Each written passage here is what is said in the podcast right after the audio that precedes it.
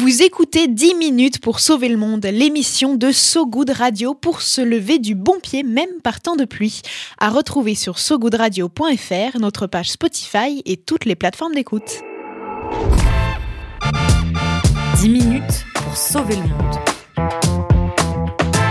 So Good Radio. So good Pour la première fois dans l'histoire, un enfant de 13 ans vient de gagner contre le jeu Tetris. Assiste-t-on à une revanche du genre humain sur l'intelligence artificielle?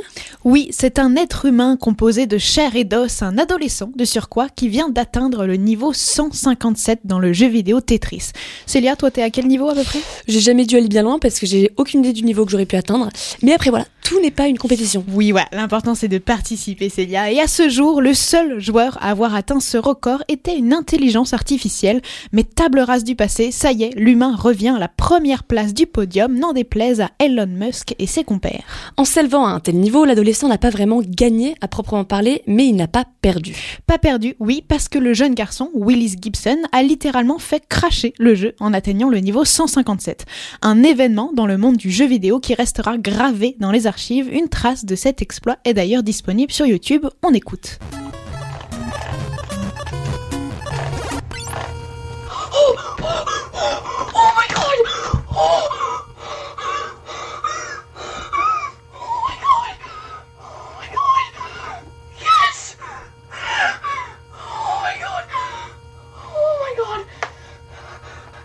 Can't feel my fingers.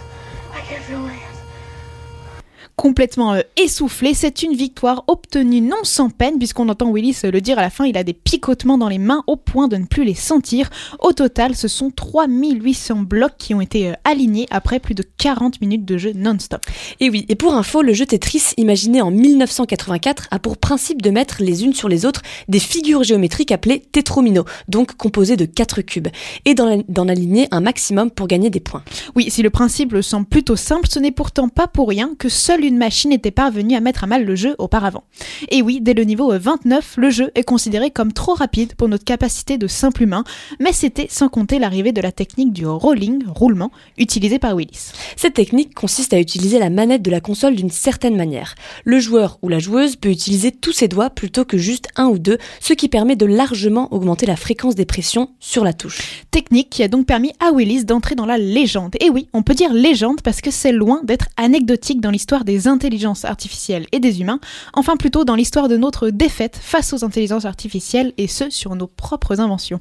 Et oui, les jeux vidéo sont depuis longtemps utilisés pour tester le progrès des IA et surtout pour évaluer leur capacité d'adaptation. C'est en 1950 qu'Alan Turing invente le jeu de l'imitation, un test qui consiste à soumettre à un juge humain un dialogue entre lui et un humain et un autre entre lui et une machine. Si le juge ne parvient pas à déceler de différence entre les réponses de l'humain et de la machine, le test est réussi, la machine est gagnante, parvenant alors à avoir un niveau de compétence conversationnelle proche de celle des humains.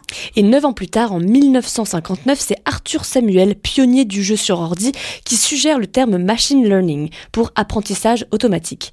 Il inventera par la suite un programme de jeu de dames pour que les IA apprennent de leurs erreurs et progressent. Autre événement de l'histoire des intelligences artificielles datant de 97, cette fois, le champion d'échecs Ga- Gary Kasparov pardon, était battu par Deep Blue, super ordinateur d'IBM. Encore aujourd'hui, les humains ne peuvent s'enorgueillir d'avoir gagné face aux machines dans une partie d'échecs. Et même s'il y a quelques mois, en février 2023, le jeu de Go redonne un peu d'honneur au genre humain, c'est une victoire en demi-teinte puisque l'humain qui a gagné face, face à une intelligence artificielle s'est fait aider, devinez par qui? Par une machine.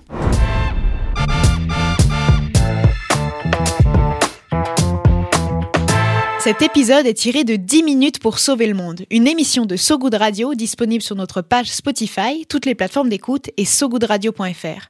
Si ça vous a plu, n'hésitez pas à nous laisser des commentaires et des étoiles. À bientôt!